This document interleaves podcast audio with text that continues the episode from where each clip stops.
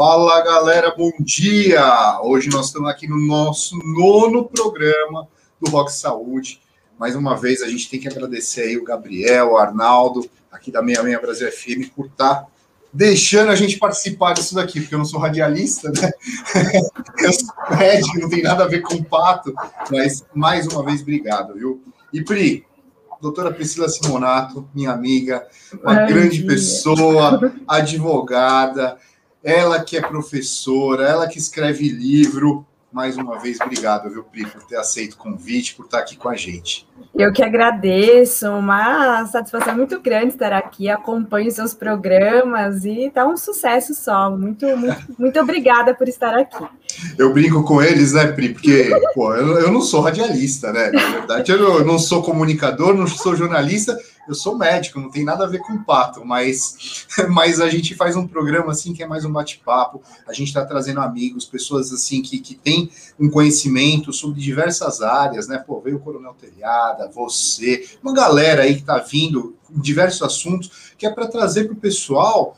É, é, principalmente é, é, notícias, coisas, informações, mas informações sérias não trazer sensacionalismo, não trazer coisa assim que, que o pessoal acha que está certo e não está. Então, é justamente isso, uma informação séria que a gente quer trazer para a população. E o legal desse programa é que ele fica gravado no YouTube, vai para o Spotify, vai para um monte de lugar, fica no Facebook. Então, todo mundo que depois quiser acessar, que não conseguiu ver ao vivo, consegue ver depois, tá? E aí, começando com a doutora Priscila, doutora Priscila, essa que é um ícone do direito previdenciário, e eu falo isso de que eu sei da sua trajetória, eu sei o tanto que você estuda e o tanto que você é, dispõe do seu tempo para isso. Aí eu queria que você contasse um pouquinho da sua trajetória no direito. Como é que foi isso desde a época da, da escola? Pô, eu vou ser advogada, vou, vou para essa. Como que foi isso, Pri? Conta aí para gente. Vamos lá, contar um pouquinho aqui como eu cheguei, como eu conheci o direito previdenciário, uma área que você sabe, né? Eu sou muito apaixonada por essa área do direito previdenciário e eu acho que é uma área que todo mundo mundo precisa saber como que funciona, porque um dia todo mundo vai precisar de um benefício previdenciário, vai precisar de uma aposentadoria, vai precisar de algum benefício por incapacidade, enfim. E eu comecei a fazer direito já querendo ser advogado, né? O pessoal às vezes começa a fazer direito, ah, não, eu quero ir para magistratura, quero ser promotor, quero ser delegado, ou não. Sempre quis ser advogada, mas ainda não sabia qual área que eu ia escolher. E comecei a fazer estágio lá no primeiro ano da faculdade, fui fazer estágio no escritório de advocacia, que era em direito previdenciário. E foi aí que eu me apaixonei, eu vi a possibilidade de eu ajudar as pessoas. E você usou uma palavra, né, que no começo de falar de sensacionalismo, né? A gente vê muito sensacionalismo em muitas das áreas, tanto na área médica, na área previdenciária, na área de advocacia. E foi uma área que eu vi seriedade, eu vi que era uma área que a gente podia realmente ajudar as pessoas. E comecei então no estágio e fui me, me especializando, né? Terminei a faculdade, fui fazer uma especialização, fui fazer mestrado, estou fazendo doutorado agora na área do direito previdenciário e me apaixonei por essa área. E é essa área que eu atuo aí já vai fazer 20 anos quase que eu estou na área do direito previdenciário. Então, é uma área que eu sou muito apaixonada mesmo e vejo uma área que tem um campo de atuação enorme que pode ajudar as pessoas, isso que é interessante. Ô, Pri, mas você também dá aula, né? Você dá aula na faculdade de Direito, eu sei que você viaja bastante, dando aula para vários cursos, vários cursos de Direito e até de pós-graduação, né? E tem o um mestrado, tá fazendo um doutorado, tá acabando o um doutorado também, e escreveu livros, né? Me conta um pouquinho disso. Como é que foi entrar tudo? Porque é uma loucura isso, né? São várias uhum. coisas interligadas, né? Na sua área, mas assim, como é que foi tudo isso, Pri? É, eu me formei já na faculdade, então, e eu comecei, me apaixonei também pela docência. E foi aí que me despertou a curiosidade, fui fazer o mestrado, estou fazendo doutorado. Então, eu dou aula em pós-graduação, já dei aula em graduação de direito, nessa área de direito previdenciário. E fruto do meu mestrado foi o meu livro, que está até aqui atrás, que é o, eu conheço esse livro, hein? Eu conheço esse livro. Né? Conheço essa biblioteca aí. Conheço a biblioteca aqui, o Rock Balboa aqui atrás. Exatamente. é, Rock Balboa, os outros bonequinhos aqui. E aí eu, o fruto da minha dissertação no mestrado foi esse livro, que é o Pensão por Morte e os Dependentes do Regime Geral de Previdência Social. E tem outros livros também sobre direito da mulher, direito previdenciário da mulher. Tem um outro que eu fiz com algumas colegas da Faculdade de Direito de São Bernardo do Campo, professoras também, sobre o feminino e o direito na contemporaneidade. Então, a gente sempre buscando atualização, é, estudando, escrevendo e levando conhecimento para todo mundo. Perfeito. Ô, Pri, e, e, me diz uma coisa, o que, que você acha, e agora, né, em voga, nos últimos 10 anos, principalmente, que eu estou mais atuante nisso também, qual a sua opinião sobre a judicialização da medicina nos dias de hoje? Como é que está isso daí? O que, que você vê? Eu sei que você faz direito civil também, a parte civil, você faz erro médico também. Como que você vê isso e, e que maneira o direito a, consegue ajudar a população e o cidadão? Olha só, é, aumentou muito essa questão da judicialização. Quando a gente fala de judicialização envolvendo aqui o direito médico, a gente tem aquela questão de é, pedir liminares para os planos de saúde que não cumprem, então, o seu dever, não fornecem os medicamentos, os tratamentos necessários. A gente tem visto um aumento muito grande principalmente nesse período da pandemia, né? Aumentou muito essa questão de judicialização, principalmente da questão da medicação que eles chamam de off-label, até para o tratamento, principalmente aqui do Covid, Sim. e outras áreas também que nós temos que o governo, o, o, o, convênio acaba não cobrindo a medicação. Então, o caminho é a questão da judicialização.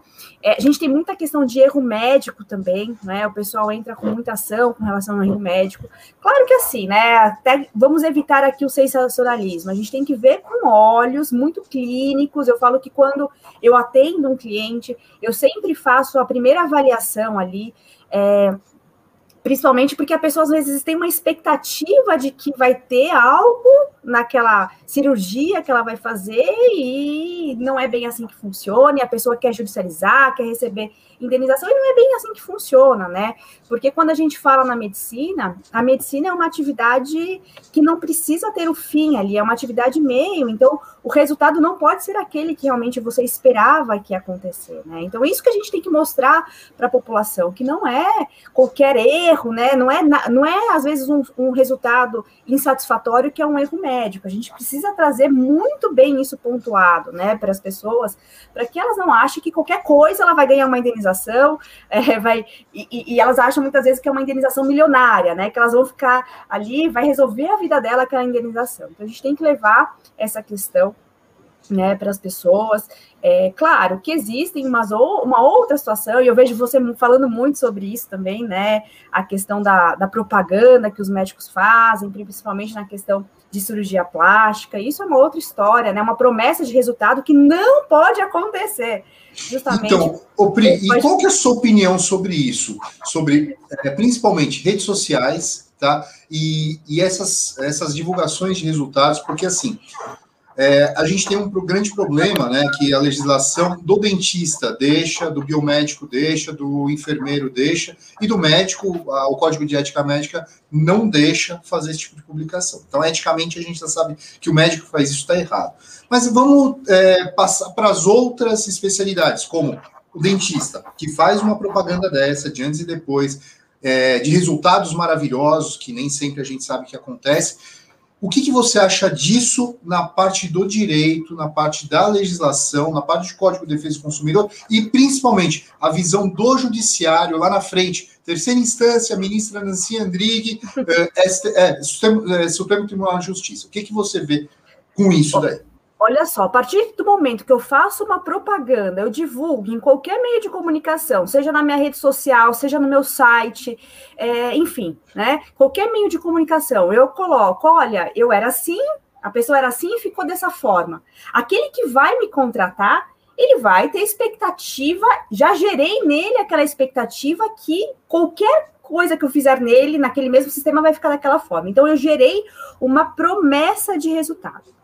E quando a gente traz aqui o Código de Defesa do Consumidor, a partir do momento que eu gero naquele consumidor aquela promessa de resultado, a partir do momento que ele acha que ele vai ficar daquela forma, eu tenho que entregar a prestação de serviço daquela forma. Vamos, vamos comparar com uma roupa aqui?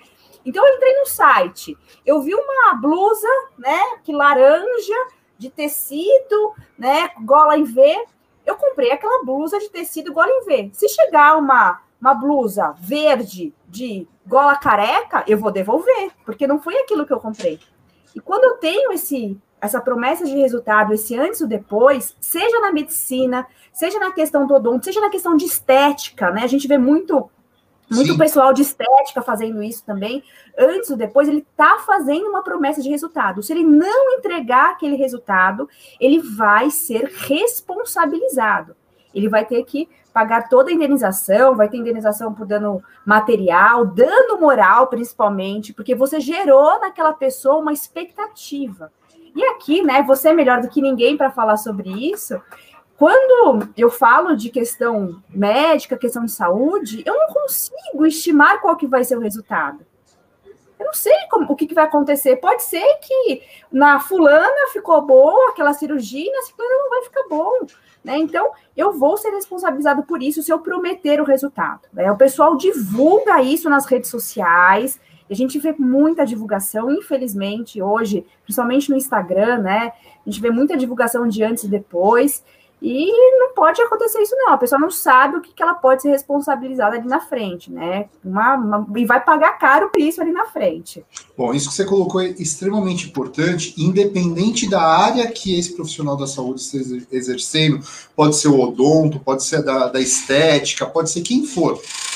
Nós temos que, que, que, seguir o que a Constituição fala, e isso está escrito no Código de Defesa do Consumidor. A gente não pode ir contra isso, independente de quem seja. Eticamente é uma coisa, na esfera civil é outra. E hoje, Pri, eu não sei se você já está sabendo, eu já peguei três casos, você já deve ter visto isso daí. Muitos profissionais respondendo na esfera criminal também, com 71 estelionato, né? Exatamente. Você me fala colocou... um pouquinho, é, me fala um pouquinho olha, sobre isso. Olha só, é, você colocou aqui a questão ética, a questão civil e a questão criminal, justamente porque o fato de você não responder eticamente não quer dizer que você não vai ser responsabilizado civilmente, não quer dizer que você não vai ser responsabilizado na área criminal. Você pode ser responsabilizado em todas as esferas. Então, veja, você vai acumulando aqui. É, é, responsabilidades, né? Então, por mais que lá o, dentista, o dentista pode publicar antes e depois, mas isso não quer dizer que eticamente ele pode fazer isso, mas civilmente, como que vai funcionar? Ele vai ser sim responsabilizado e criminalmente. Então, ele foi responsabilizado criminalmente, ele foi a ele foi imputado algum crime, isso não quer dizer que ele não vai ter que pagar a indenização. Pelo contrário, ele vai acumulando essas responsabilidades, né? Tomar muito cuidado, né? É, agir de forma ética, quando a gente fala é, é, é, você tem que agir de forma ética, não é somente observando o que está lá, o seu estatuto, do seu órgão de classe. Também é observar o que diz a legislação, o que diz a Constituição Federal, o que diz o Código de Defesa do Consumidor, o que diz o Código Civil. É, é uma, é uma rede de responsabilidade que você tem. Tem que tomar muito cuidado quando a gente fala em atuação profissional né? E assim, a gente está falando aqui pro profissional. E eu digo também aqui como consumidor, aquele que está contratando um serviço. Não se iluda, né? Não se iluda com rede social. É, não se iluda com rede social. Às vezes você pode ter um profissional maravilhoso, você vai entrar lá na rede social dele, ele vai ter 200 seguidores, não vai ter nenhuma divulgação e ele é o melhor profissional.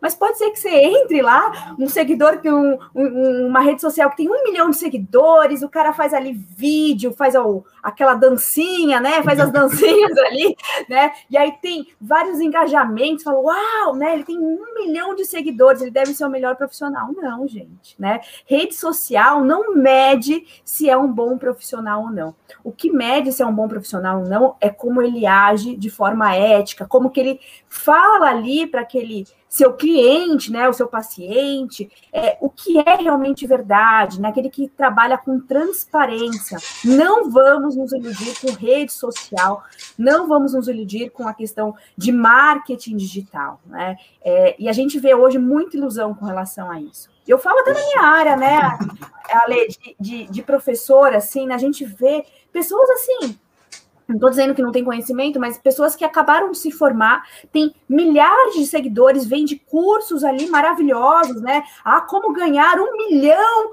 de reais em um mês, e a pessoa não ganhou nem mil reais ainda, né, com aquela profissão. Então, não se iluda com rede social, gente. Busque de fato se a pessoa tem conhecimento, se ela tem experiência, se ela age eticamente, se ela cuida da responsabilidade que ela tem com seus consumidores, com seus destinatários finais do produto ou serviço que você vai oferecer. Né? Não, perfeito. E é, eu estou vendo até o doutor Juliano falando aí, parabéns pelo programa, tema relevante, totalmente merece ser aprofundado. E, de fato, isso daqui é, um, é uma coisa de saúde pública, né? A gente está nós da Sociedade Brasileira de Cirurgia Plástica acabamos aí que, que expulsamos alguns membros da sociedade, mandamos para o CRM, tem dois membros aí que estavam com interdições. Por quê? Isso a gente vê que pode fazer sim um mal muito grande para a população, com danos até mesmo irreversíveis, tá? Danos esses que, poxa, é, a gente não consegue nem mensurar, né? Muitas vezes muita gente fala, ah, mas é só uma foto,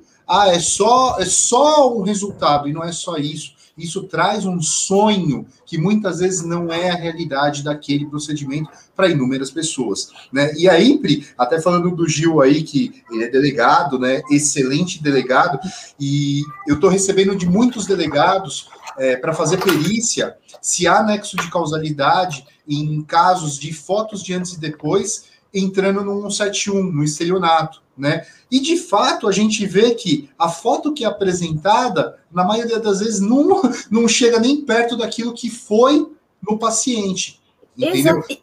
E a foto pode ser manipulada, gente. Rede social, foto. Você posta o que na internet? Você vai postar aquele seu pior dia, aquela sua pior foto? Não. Você vai mostrar, postar foto manipulada ali, com luz, né? Com, com posição certa, né? Então, tudo isso interfere. Tudo isso interfere. É isso que as pessoas não entendem, né?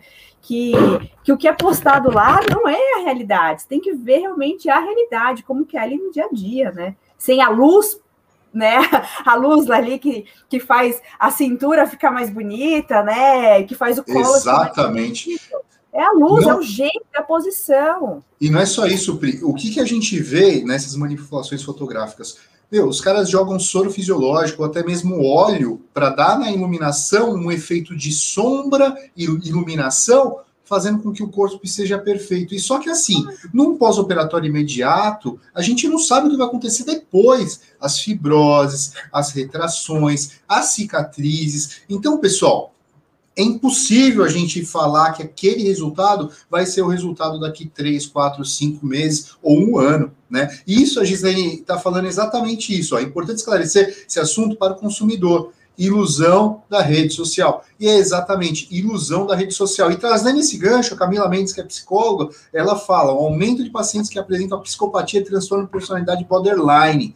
E eles entram na justiça contra o cirurgião plástico. E na maioria das vezes não, é, não, não, não teve erro médico. E é o que a gente vê na perícia. 70% dos casos não teve nada de erro médico, porém o paciente está insatisfeito com aquilo apresentado na cirurgia. Então, Sila, isso que você colocou assim é fantástico, não, não tem nem que, não tem uma vírgula para a gente colocar. Mas está insatisfeito outro... com a promessa de resultado que foi feito para ele, é isso. Exatamente. prometeram A e entregaram B, foi isso, não errou, não teve erro. Exatamente. A técnica muitas vezes foi muito bem aplicada, porém aquilo que o paciente esperava por conta da rede social ou de mostrar o resultado não chegou nem próximo. E é exatamente exatamente isso. Mas agora, Pri, por, por outro lado, quando o paciente tem dúvida de um possível erro médico e está na dúvida, pô, será que esse médico fez coisa errada mesmo? Aí às vezes passa em outro profissional, outro profissional muitas vezes fica em cima do muro, porque o médico ele tem esse zelo, ele fica com medo de falar mal do outro médico, ou às vezes fala e, e não fala, sabe aquela coisa que fica no ar. O que, que você orienta esse paciente que está na dúvida se teve algum problema na sua cirurgia, se realmente foi um erro médico ou não? Qual é a sua orientação? Olha, antes de mais nada, né? Sempre que alguém me procura nesse sentido, eu falo: olha, vamos conversar com um assistente técnico, que é um médico especializado, que atua em perícia judicial, como assistente técnico, ele vai ser um auxiliar, então, do advogado que vai propor a ação. Falo, vamos conversar com ele para que seja elaborado um laudo para nos orientar. Por quê? Eu falo isso. Cada um no seu quadrado, essa é a realidade, cada um no seu quadrado. Eu sou advogada, logicamente, o advogado que vai propor a ação. Mas para eu propor essa ação, eu vou ter que ter um conhecimento técnico que eu não tenho, que é um conhecimento médico. E quem vai me auxiliar com isso? É esse médico assistente, que a gente chama de assistente técnico. É importantíssimo isso. Por quê, gente? Porque quando você propõe alguma ação judicial, se você perder essa ação judicial, se você entra com uma ação e essa ação não tem fundamento, você vai ter que pagar os honorários da parte contrária do advogado do médico, então, que você está processando, né? Então, você não pode fazer uma aventura jurídica só no achismo. Ah, eu acho que foi um erro médico. Você não acha. Você tem que ter certeza que foi um erro médico. E quem vai te dar certeza disso é esse assistente técnico, né? Sempre trabalhar em conjunto, né? Para que você não entre com ação é, que não tenha fundamento, né? Não tenha fundamento. Eu acho importante isso. O Poder Judiciário está aí, logicamente, para receber essa ação, mas para trabalhar com coisas que realmente têm fundamento, né? Com coisas sérias, né? Não vamos ter aventuras jurídicas, né? Isso. Não vamos assar, entrar com ação. É, o pessoal vê muito, né? Eu comparo aqui, às vezes vê muito os Estados Unidos, né? Os Estados Unidos, quando a gente anda lá nos Estados Unidos, tem até outdoor falando: olha, né? Entra aqui, processe fulano, você vai ganhar não sei quanto por erro médico. O Brasil não é assim. Primeiro, o Brasil não é assim. Aqui no Brasil a gente não tem essas indenizações milionárias, começando por aí, né? É, e, logicamente, você vai ganhar se tiver fundamento. Então, tente, né, contratar um médico assistente, tente saber realmente o que aconteceu, né? tente ter esse conhecimento para que você não, né, no final das contas, acabe pagando por isso, né? Tá certo. E Priscila, não sei se a minha percepção, talvez minha percepção e, minha amostra seja um pouco viciada, mas você que tem uma experiência maior, eu vejo que as indenizações por possíveis erros médicos não são indenizações grandes. Por exemplo, de cirurgia plástica. Uma média, a gente vê entre 40, 60 mil, quando tem dano moral, quando tem dano material, né? Não ultrapassando muito mais do que isso. Você tem uma experiência de, de, de muito maior que isso, porque pelo menos essa é a nossa média que eu vejo nos processos que eu participo. Tem, por quê? Que, para que serve uma indenização? É para reparar um dano sofrido para que aquela pessoa que praticou é, um erro, que ela não pratique mais, é uma penalidade para ela. Então, olha, você vai pagar isso para que você não pratique de novo. Mas aquele que está recebendo também essa indenização não tem como objetivo enriquecer. Não é isso. Não é enriquecer com aquele processo. E sim ser indenizado pelo dano sofrido. E é realmente isso. Não tem indenizações milionárias, né? O pessoal acha que vai entrar com a ação e vai ganhar um milhão. Não é isso. A gente vê, às vezes, às vezes uma morte, né? Que não tem nada pior do que uma morte. É, a indenização não é alta. Imagine né, um erro que a pessoa está viva, enfim, um, não acaba tendo uma indenização alta. Então, por isso que é importante você pensar muito bem, você ver realmente, é, para você não se frustrar nas suas expectativas. O grande problema é esse, a frustração, né? Aí acaba sendo uma dupla frustração. A, fru a frustração de supostamente ter sofrido aquele erro médico e depois da indenização não ser aquela indenização que vai resolver o problema da vida da pessoa, né? A pessoa acha que vai resolver o problema, não vai precisar trabalhar, enfim, e não, não é isso, não é para isso que serve a indenização. Tá, e você vê uma, assim, uma importância grande do perito judicial e seja ela no, no caso de erro médico ou não, é, na atuação do perito judicial para a justiça, por que, que eu pergunto isso? Muitos advogados, e isso eu, recebo com frequência, uma crítica, uma queixa muito grande da atuação do perito judicial nos casos, principalmente envolvendo erro médico. Falando de corporativismo do médico tal, coisas que, que a gente não vê, principalmente no IMES, que é um órgão público e que só faz perícia médica, né? Agora, o que, que você vê, o que, que você tem de, de experiência com a perícia judicial e a importância do perito judicial nos casos, principalmente de, de, de possível uma prática médica? Olha só, eu disse o seguinte: quando a gente entra com uma ação, eu, como advogada, eu peço para um assistente técnico me auxiliar, justamente porque eu não tenho conhecimento técnico na área médica. O juiz é a mesma coisa. Como que o juiz vai julgar alguma coisa? Como o juiz vai falar que teve um erro médico se ele não tem conhecimento técnico? Ele tem um conhecimento jurídico, mas o conhecimento técnico da medicina ele não tem. Por isso que ele precisa do perito judicial, que vai ser uma pessoa de sua confiança, que a gente fala que é equidistante das partes, ou seja, ele não está lá para ser a favor daquele que está propondo ação, nem daquele que está se defendendo. Ele está ali para auxiliar o juiz na sua decisão.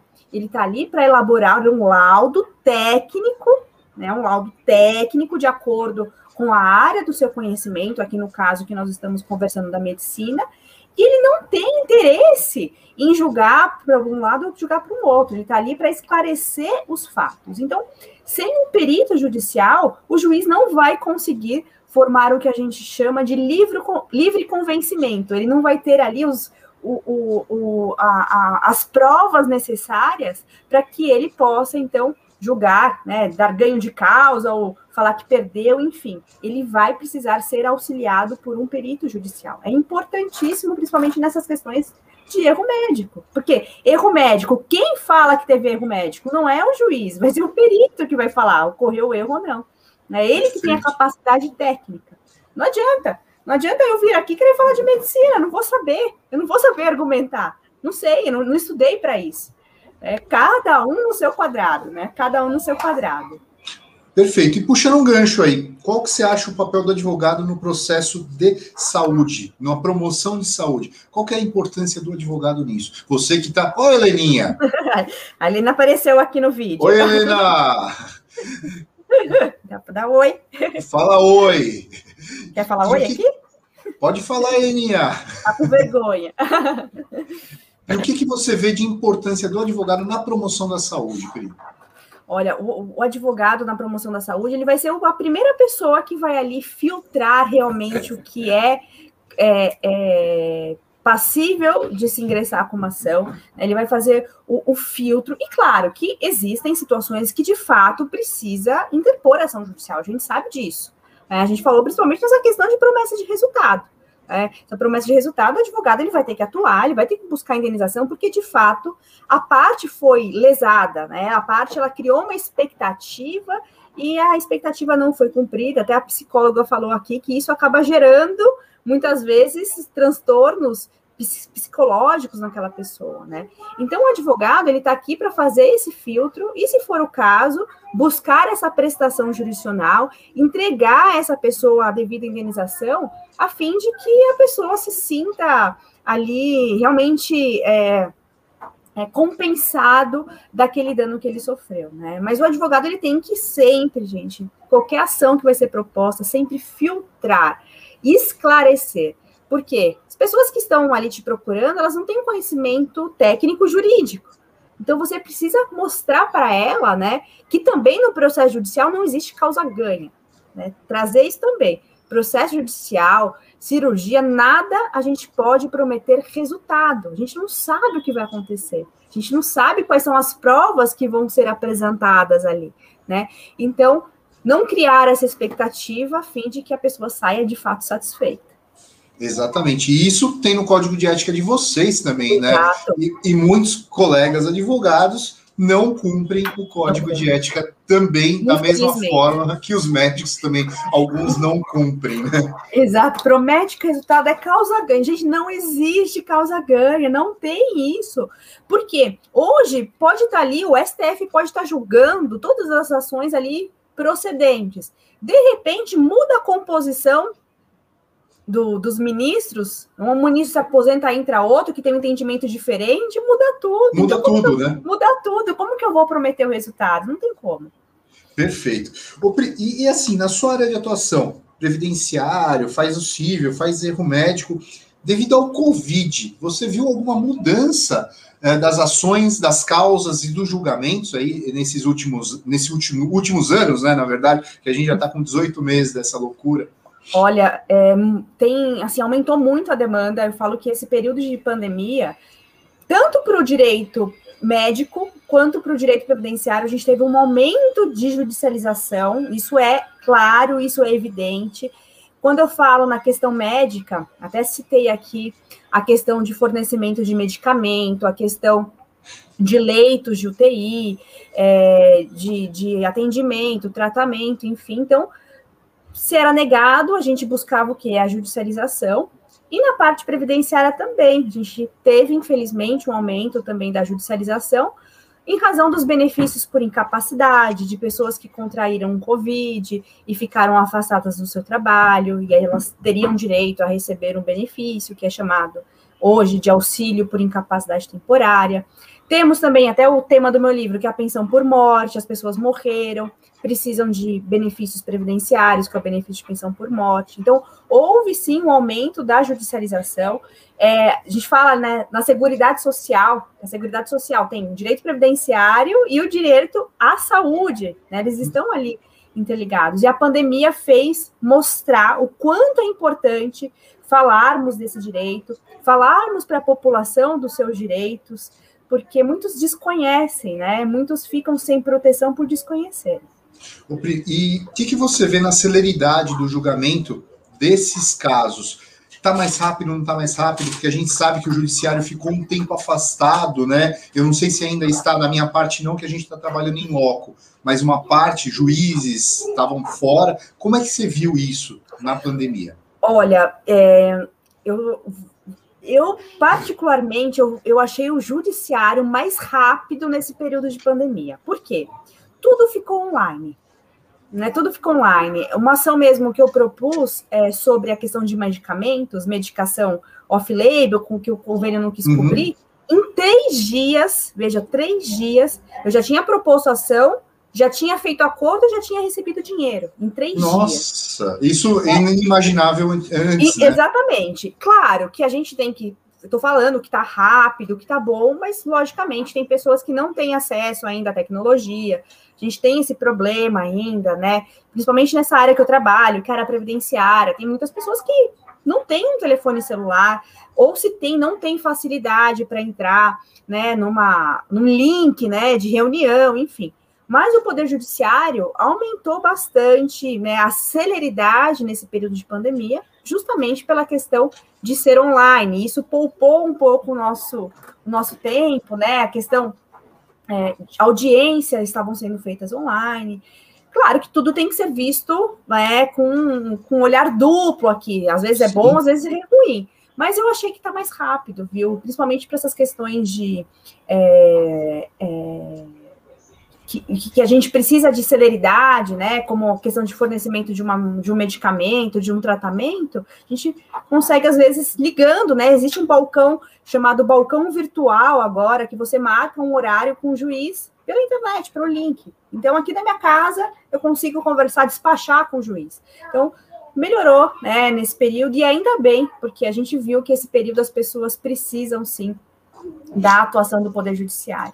E você vê uma celeridade também, principalmente nas tutelas antecipadas e principalmente no plantão judiciário. Então, é, tipo, o cara precisa de um leito de UTI e o convênio negando, por exemplo, ou uma medicação off-label que, que a gente sabe que tem alguns tratamentos que estão sendo eficazes.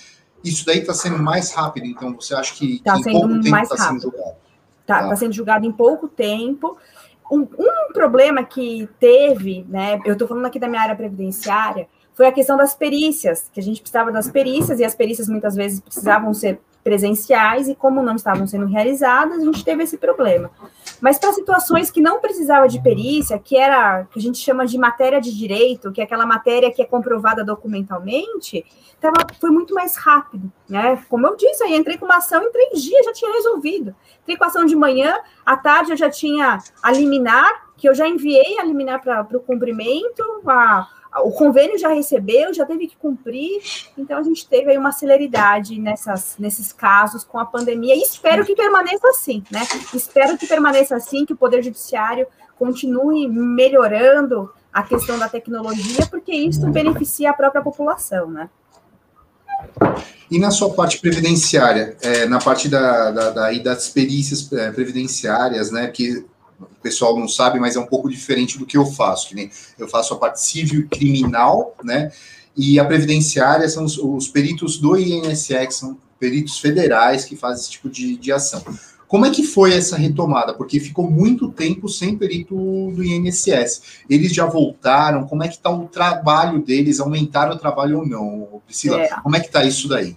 Isso acabou atrasando um pouco, né? Porque a demanda acabou acumulando é, a demanda das perícias que não tinham sido realizadas voltaram a ser realizadas já em uma boa parte é, das cidades, né? Mas está com a demanda ali represada ainda, né? Então acaba demorando um pouco, mas não tem jeito. Às vezes depende de perícia, não tem como a gente fugir.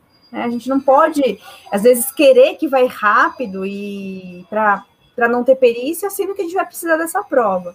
Né? Mas infelizmente acabou demorando um pouquinho, mas espero né, que em breve volte a ter ali a maior celeridade, né? Principalmente nessas questões médicas, que a gente precisa que seja rápido. E, e, diz uma coisa, qual que é o tempo médio hoje de um beneficiário que entra com uma ação, que entra com, com um processo até receber realmente seu benefício? Está demorando muito? Isso, por exemplo, eu sou um trabalhador, completei minha, meu tempo de serviço, estou tudo certinho, estou com minha documentação e vou no seu escritório. Qual é o tempo médio hoje de você entre entrar com essa ação e até receber o benefício? Olha só, primeira, primeiro passo que você vai ter que fazer é pedir para o INSS, bater, brinco que é bater na porta do INSS e pedir esse benefício. Hoje, teoricamente, tá? Porque o INSS fez um acordo com o Ministério Público Federal. Teoricamente, para uma aposentadoria, ele tem que analisar em 90 dias. 90 Isso, dias. 90 dias. Tá. Isso se for concedido, né? Pagou o benefício, ok. Se não conceder esse benefício, o que, que vai ter que fazer? Vai ter que entrar com ação judicial. Aí demora, né? Aí eu falo que um tempo mínimo, assim, entre entrar com ação e receber, pelo menos uns cinco anos, né? É demorado. Cinco anos? Cinco anos. Nossa. Por quê? Quando a gente fala em INSS, o, a pessoa vai receber por precatório, então demora esse precatório até chegar nessa fase de cálculo. Então, infelizmente, é demorado, né? Infelizmente é demorado para para terminar o processo, né? Estou dizendo do começo ao fim. Claro que esse prazo pode ser menos, pode ser mais, pode acontecer coisas diferentes no meio desse processo que a gente não, não, não espera que aconteça, né? Mas geralmente é esse prazo, é demorado. Nossa, e, e e ele recebe o retroativo de, de desse com, com, juros, correção, ou não? Vai receber recebe, aquele. Recebe. recebe. É, ele recebe o retroativo, mas é o que eu falo, né? Ah, recebe o retroativo, mas a pessoa ali, ela precisa do benefício para comer, essa é a realidade, Exato. né?